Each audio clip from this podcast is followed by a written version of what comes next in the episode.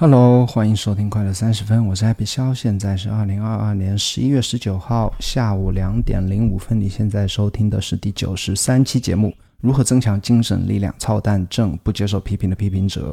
这期分享五个故事以及很多啊，我可以发散出去讲的一些链接和一些故事啊。五个故事分别是增强精神力量的五种方法，域名和 fuckarounditis，fuckarounditis。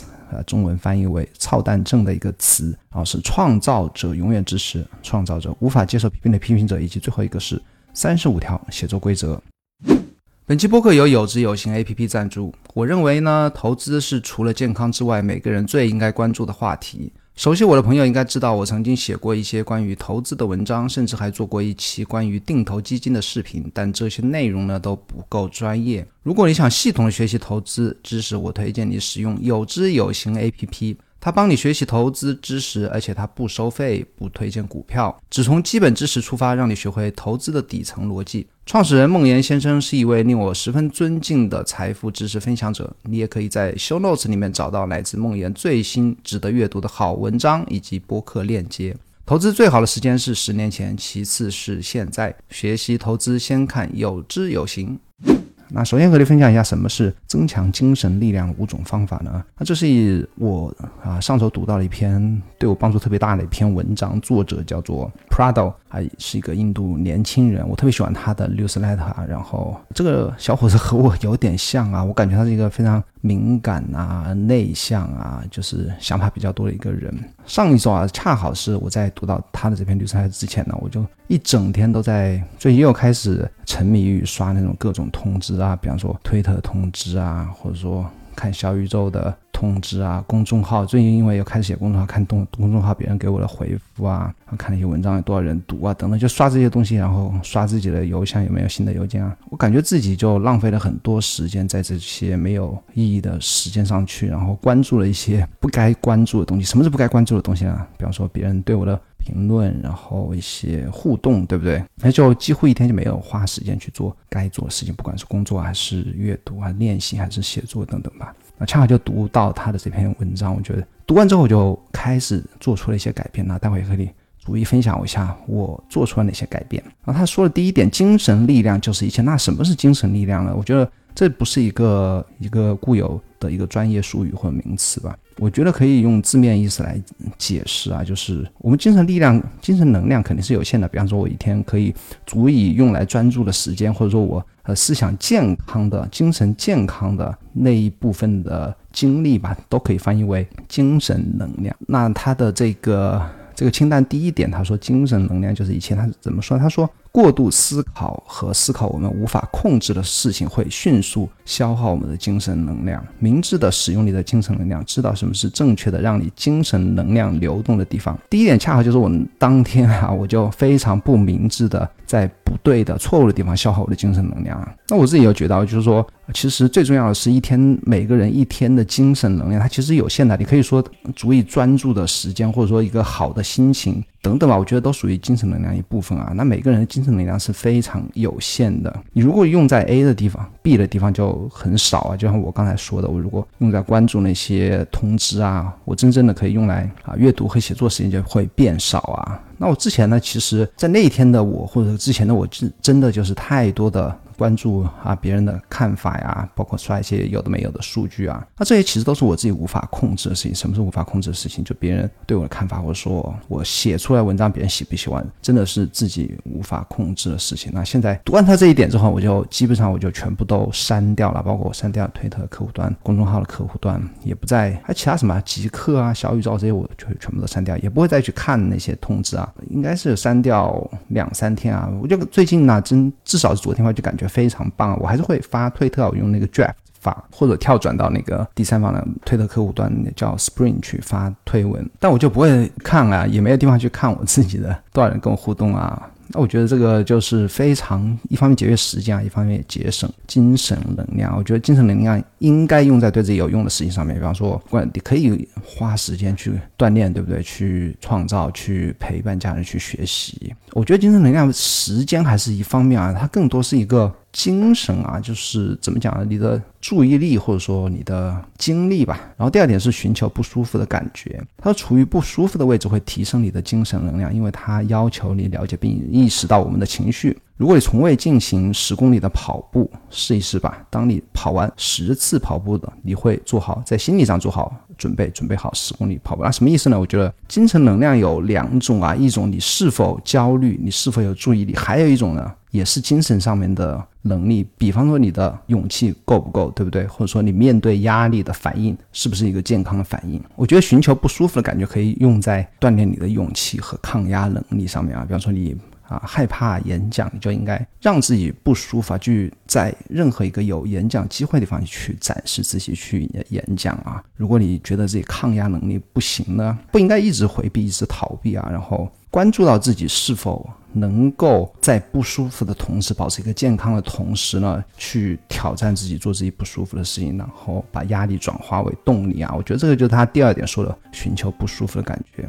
第三点是认识你自己。他说，了解和认识你的核心信念和价值观，让自己体验这个世界，花点时间独处，提出问题，背包去一个你从来没有去过的地方，识别你的核心信念，将有助于确保你走在正确的道路上。我觉得认识自己非常重要，甚至是优于啊，优于所有的要点。只有当你呢。我觉得增强自己精神力量，首要事情就是你必须认识到自己的弱点啊，然后一方面是弱点啊，然后在每一天中焦虑什么事情，你啊害怕做什么事情，你不愿意去做什么事情，碰到了什么问题，如何改进，这都是认识自己的一个过程啊，或者需要做的事情。那我的方式呢是这个，我是最近两年都一直有在做啊，我就不断的在 daily notes 写下自己的碰到的问题啊，什么高兴啊，什么解决不了啊，什么精神上哪里有一些困惑或烦恼的。事情我都会在 daily notes 或者说早上 morning page 或者晚上日记都会去写啊。我觉得自己写作是一种认识自己的方式，或者说就像 Prado 说的，你去找一个没有从来没有去过的地方，让自己独处啊，都是一个认识自己的方式。只有当你认识自己，你才知道精神世界方面你害怕什么，你不善于做什么。或者说你花了错误的精力在错误的地方啊。第四点是有益的想法胜过消极的想法，我觉得这个很好理解啊。你要把自己更多的留下积极的想法，更少的然后保留消极的想法。他说夸张的消极的想法，如果我们不控制他们，我们就会被他控制，影响我们的行为。我们应该用积极的想法取代过度。的消极的想法，用有成效和现实的想法取代过度的消极的想法。我的收获是什么呢？我觉得什么是消极的想法？对我来说，消消极的想法就是沉溺在啊自己做不到的事情，未来做不到，现在做不到，或者说成立在过去没有做到的啊遗憾或悔恨之中嘛，这就是非常消极的。然后自己认为自己什么都做不好，或者说认为自己不能改变。Fixed mindset，这也是消极的消极的想法啊。那积极的想法就是说，去关注哪些自己可以做的事情，哪些自己可以去改变的事情，而不要关注那些自己的障碍、自己的弱点、自己无法改变的事情。那这里要分享一个前两年看的一个一个小伙子，十多岁吧，上高中生，他叫做 Sam Burns，他是一个患有一个非常奇怪的症，叫 Progeria。Progeria 的一个诶，类似于一个肌肉萎缩吧。那他是一个外形是一个什么样的人呢？那这个 Sam 他做了一个 TED 演讲啊，他的外形就像一个外星人一样，他整个头非常大，整个四肢非常的萎缩，他连站立都有困难，所以他在做这个 TED 演讲的时候呢，是坐着。做的，然后他分享了自己的幸福，关于幸福人生的哲学啊。他其实他还在和其他同龄人一样去上高中生，是是加入了那个类似于鼓号队的拉拉队吧。他就是啊，鼓号就是鬼号，鼓号队他自己高中的橄榄球队的一个鼓号队去敲那个军鼓啊。他甚至他就在这个泰坦讲说自己的人生哲学，幸福人生哲学其中第二点啊，第一点我忘记，第二点就是说做自己。第一点吧，反正让我印象最深刻的就是。做自己能做的事情。你要是沉溺在消极的想法里面，那足以让他感到消极的想法，他远远超过我们所有正常人啊。但是呢，还是感觉到幸福，然后去追求自己能做的事情，追求自己的幸福的人生。我会把这个泰的演讲也放在 show notes 里面，可以去看一下很短的一篇一个演讲。然后第五点是每天反思自己的进步啊，反思我们的进步可以加强我们的能力，使我们在按照自己的价值观生活的同时，达到我们的成功，同时按照我们的价值。值观生活，在每天结束的时候问自己，你对自己的思想、情绪和行为有什么认识，以期待明天更好。哎。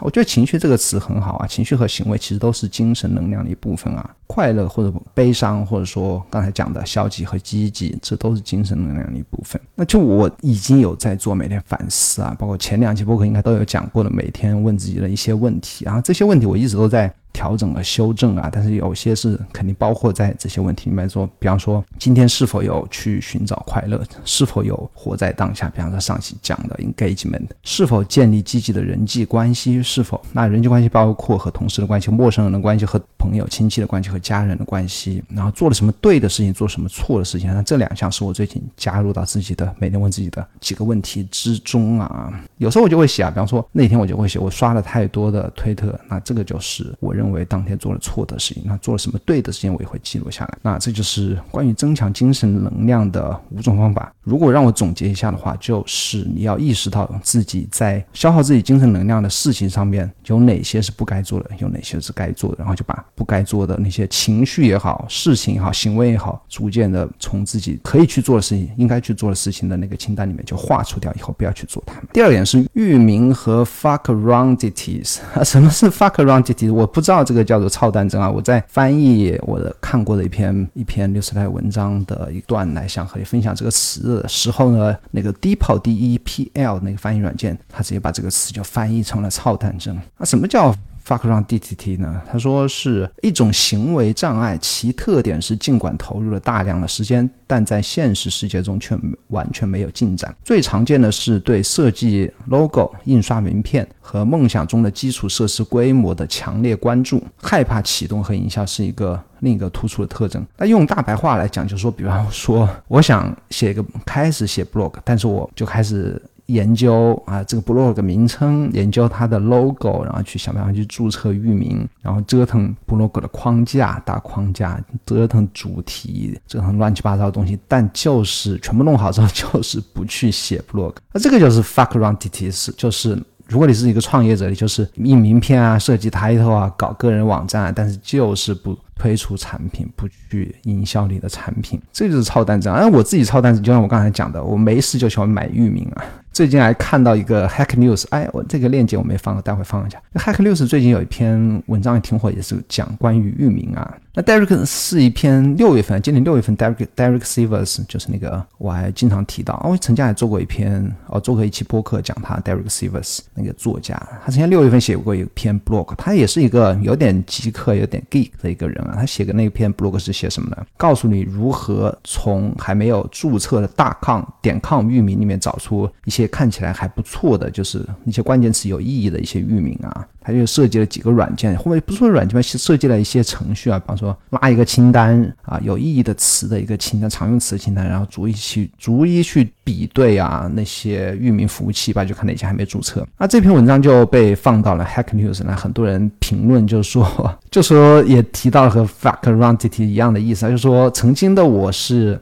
啊也是这样，就是项目还没开始就不断的去想去注册域名，但就是不干正经事情。然后还有一个人回复说，他说我对你的这种遭遭遇啊，或者说有同感，尽管我已经七十岁了，七十岁的老程序员也在那边回复啊。那我我也可以分享一下，其实我最近又在。想办法买域名，而且我进入到一个新的 新的一个状态啊！我以前状态就说去搜一些什么还没注册过的域名，然后去注册啊。哦，我现在的 happy 小点 com，我之前也在播客分享过，现在 happy 小点 com 是别人注册的，然后恰好我想注册 happy 小点 com 的那一个时间点，我觉得一切都是冥冥之中好像有天意一样啊！我想注册那个时间点，恰好已经注册 happy 小点 com 这个人。他刚好在七月份到期，他没有续。你说好巧不巧，我恰好那个时间去搜，然后最后我就在那个叫什么，我现在在旺旺什么阿里云啊，我就提提交了那个抢注，我就说他有一个服务吧，哎，挺便宜，几十块钱，就说这个域名一旦他过了逾期没有续的话，其实他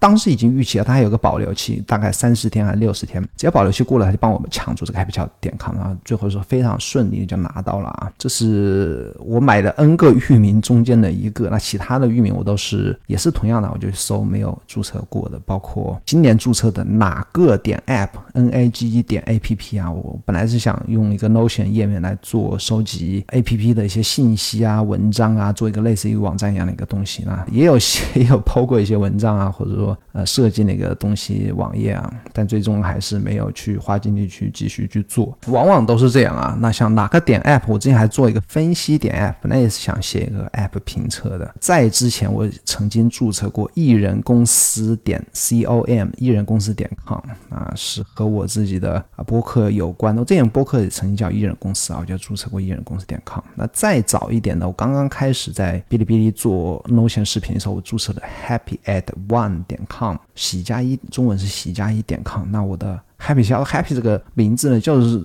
当时我注册 happy happy at one 点 com 这个域名之后，我就干脆就想，既然是 happy at one，我就干脆叫自己称自己为 happy 好了，那也就是我 happy 来了一个域名的一个一个来源吧。那从再更早了，一三年、一四年的时候，我注册过 style clan，style 就是风格，clan 就是那个族群，这也是我注册一个域名，当时做男装有关的论坛。反正乱七八糟域名注册了，可能还有哦，还有一些什么 high dan 啊，反正 n 个域名啊注册都是，要么是做论坛，要么做自己个人网站啊 block 网站呐等等吧，反正注册过 n 个。啊，现在我已经进阶啊，现在开始最近在研究是别人已经抢注的，然后我特别喜欢域名，准备从别人手上买啊。最近看中的几个都是很贵很贵域名，也在和别人讨价还价中啊。那所以说，我是一个典型的 fuck around ditty 啊，就是。不愿意做正经事情的嘛，博客嘛不写，留下来的不发，然后。就花时间去研究这些域名啊、logo 啊什么的，最终买了域名可能也就一年的时间吧，也就不会去。哦，我还没说我的两个 newsletter 域名，包括现在的 coke 点 do c o k 一点 do，在上一个年度的销点 do x i l 点 do，反正乱七八糟域名真的。所以说什么呢？所以说 fuck around t t 就说你花太多时间和精力去做无关紧要的事情，其实对于一个 block 来讲，或者对一个 startup 什么初创公司来讲的话，这些东西其实根本都不重要。你可以看到，呃。很多伟大的公司，它的它的域名啊，logo 其实也没有太多意义。说 Airbnb 念起来就很拗口，对不对？然后写也没什么 Airbnb，你说有什么意义啊？一点意义都没有。你再说什么 GoDaddy，GoDaddy 他手上有那种好好的域名，不知道有多少个。但是你说 GoDaddy 有什么有什么意义的？三个音节，而且写才写出来也长串，对不对？但别人一样可以做出一个非常非常伟大的公司出来。所以说域名啊，这网站啊什么，真的没有太大意义。你你你说。那个 program 就是那个 Y Combinator 了。老板，他的那个博客啊，看起来非常糟糕，包括有些阅读器都抓都抓不了呢。比方说最近那个 Matter 专门为了去抓 program 的 blog 的文章啊，还单独要重新写了。最后抓成功之后，还还专门发布了一个版本更新，说我现在可以抓 program 的文章了。你说他们这么还还别人还是专门搞互联网的人都没有去太在意这些东西。你真的文章写得好，别人自然会来读。你说网站好不好看，这个真的无所谓。你。就像我刚才讲，Derek Sivers Program，他的网站真的是很很糟糕啊，就是很 很。很古早味啊，很糟糕，真的是。OK，那下一个是创造者永远支持创造者啊。最近一个风头正劲的话题是 Elon Musk 在折腾推特啊，然后很多人逐渐就离开推特，然后就骂伊朗。特别是我最近我关注了一些人吧，像那个 Stephen Hacky，就是那个叫什么 Relay FM 的两个老板之一吧，他也是退出推特，然后他那帮子人啊，都不只是他们，反正我在关注的科技。程序员的这个圈子，包括科技播客圈、科技圈，基本上都对伊朗颇有微词啊啊！有的人就说离开推特怎么怎么样，就我自己，我我实在是搞不懂他们的点啊，可能是因为伊朗太。随性呢就不符合他们严谨的性格，还是说伊朗对于程序员这个群体的不够尊重啊？我我我反正不是太懂他们的点啊，就很多人骂他吧。当然程序员这一方面，还有骂伊朗的人也特别多的。我觉得伊朗他折腾推特，我觉得没什么不好啊。他花这么多钱买了之后，他的最终的目的也是改进，当然盈利是一方面啊。但是我想他初衷并不是为了盈利才来买推特，他是有自己的远大的，不管他做的对还不对啊，他还是有自己的想法。以及以及去做出一些好的改变这样一个初衷吧，所以我我特别支持伊人啊。然后前昨天吧。包括我是 我也不太相信那些离开的人真的是不会回来啊。比方说，哎，我再也什么，我我离开推特然后去那个 Mastodon 了，然后。啊，什么受不了伊朗啊，等等吧，等吧，就是很多人就是删推啊，就是就离开。我觉得他们肯定还会回来的。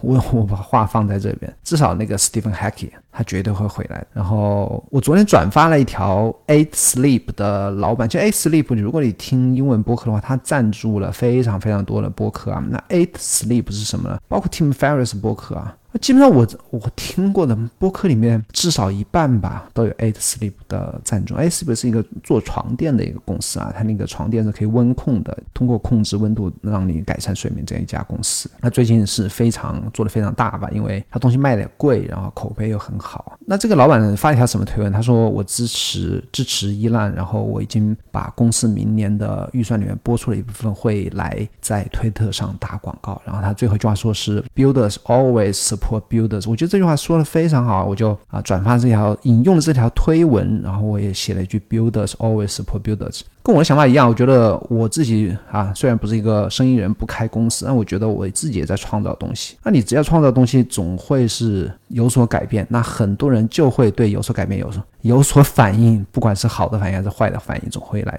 点评你也好，是批评你也好。但是我觉得，只有当你是一个 builder 的时候，你才会理解对其他 builder 感到理解，啊，然后就会像这个 A Sleep 老板一样，就会尽自己所能来 support builder support builder。然后我引用了这个。退文之后呢，没想到那个那个老板自己又给我点赞了。Palm Anthony Pompliado 就是我特别喜欢的一个，就 Palm 吧，我这里也不太介绍他了，我非常喜欢的一个人嘛，他也给我点赞啊，我觉得特别有值得纪念的一条推文。然后今天我也注册了 Master Town，Master Town 就是那个长毛象啊，也是推特的替代版，但我不对，我不太看好这个东西会有什么很特别好的一个前景。然后下一个是下个话题是无法接受批评的批评。者其实跟和刚才那个 builders support builder 也有一点点关系啊。那我前两天听了一个播客吧，这个播客现在也是在很多照美国排行榜里面，好像是排在非常前列啊。If books can could kill，如果书能够杀人，If books could kill，这是播客的标题，才出了两期啊，就登上了排行榜，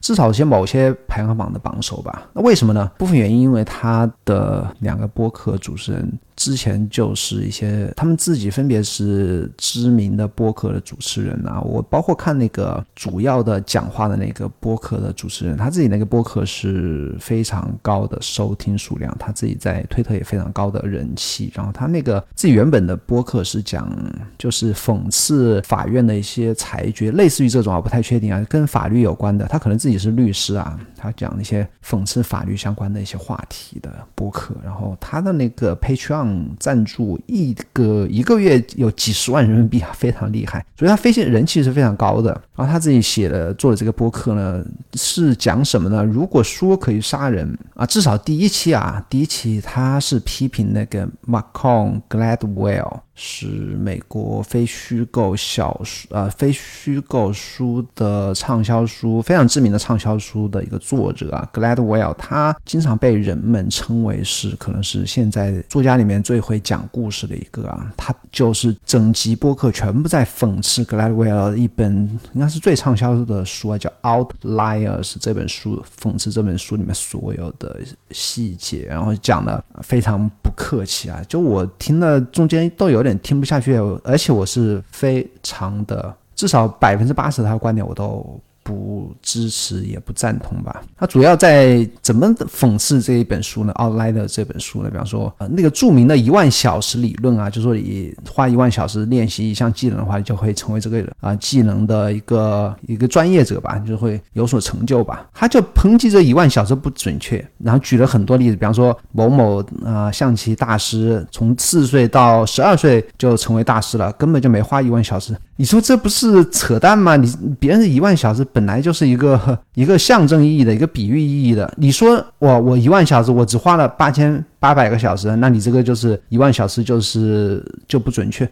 我真的，我我听到这里，我我非常不能赞同啊。包括格莱威尔其实自己也说过，他说一万小时的理论只是一个 title，他其实他自己真正想说的只是说啊，擅长一件事情和你成为这件事情上的大师的区别，就是一个练习的时长的一个区别。我觉得这已经这是一个人人都能理解的，并不会有人真的是误解，一定要拿一个时间打卡打了一万小时，我就会有一个质的改变，根本都不会有人会往这方面去误解啊。但是呢，他就是通过这个角度来骂他的一万小时，就骂了一半吧，后面一半又说他的这本书里面举的其他例子，然后就 Google 里面找一些反例来，就说呃格莱维又在扯淡呢，什么这也是扯淡，那也是扯淡，反正他都是对的，别人都是扯淡。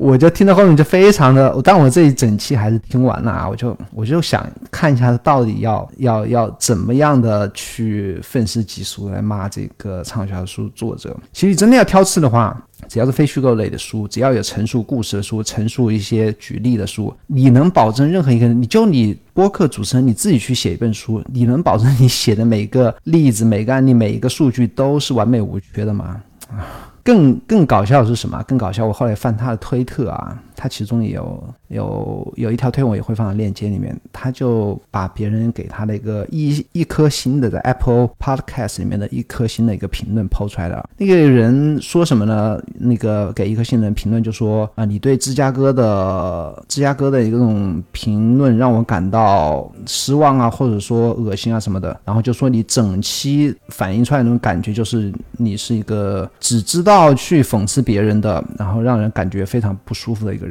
我觉得他这个一星评论就是我自己的评论，我相信也有很多人是会有和我一样的评论。然后他就把别人的评论抛出来，然后说他说什么呢？他说啊，这个评论是以偏概全，我明明只说了芝加哥学院的一个例子，并没有说芝加哥所有人，但是你。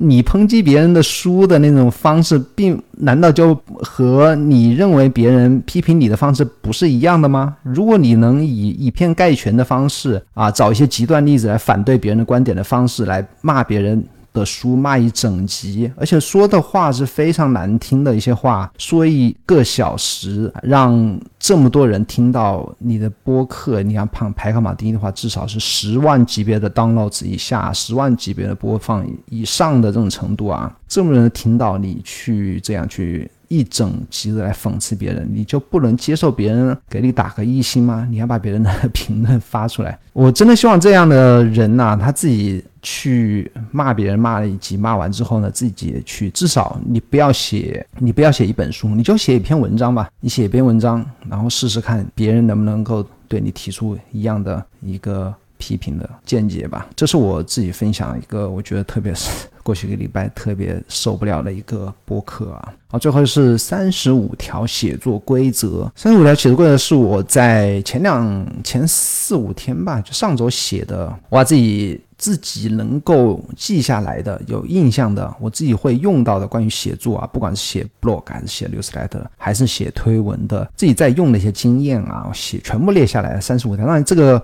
规则还在不断的扩充中，我今天又扩充，今天又扩充了一条啊！我相信全部完整写下来应该是五十到一百条。那之前我曾经在推特写过九条我的经验啊，那这九条我并没有全部放进来，那放进来一些吧。然后扩总共扩充了三十五条，写了两个多小时啊！就我写这个规则的呃初衷啊，分享是一方面，其实我想用它来，我在我自己的 happy 小点 com 是做了一个弹窗，要鼓励别人去订阅我的。公众号，那这个弹窗我就觉得，只是让别人去注册的话，没有什么花头的话，应该没有。不会太有人有动力去真的去注册，可能一百个人看到你这个弹窗都不会有一个人真的去扫码注册，所以我想增加一点点福利啊，我就写了这样一篇东西，然后就说，如果你注册我的啊，如果你去订阅我的公众号，然后回复“写作”两个字呢，你就会收到这样我写的关于写作的三十五条规则。然后我当然我后来还是在微微信公众号里把整个规则分享给所有订阅的人啊，我会会找机会把它，我觉得写一下这种东西。还蛮有趣的，因为是真的是自己实切实际的经验的一个分享，这些经验也来自于我之前读过的书也好，文章也好吧。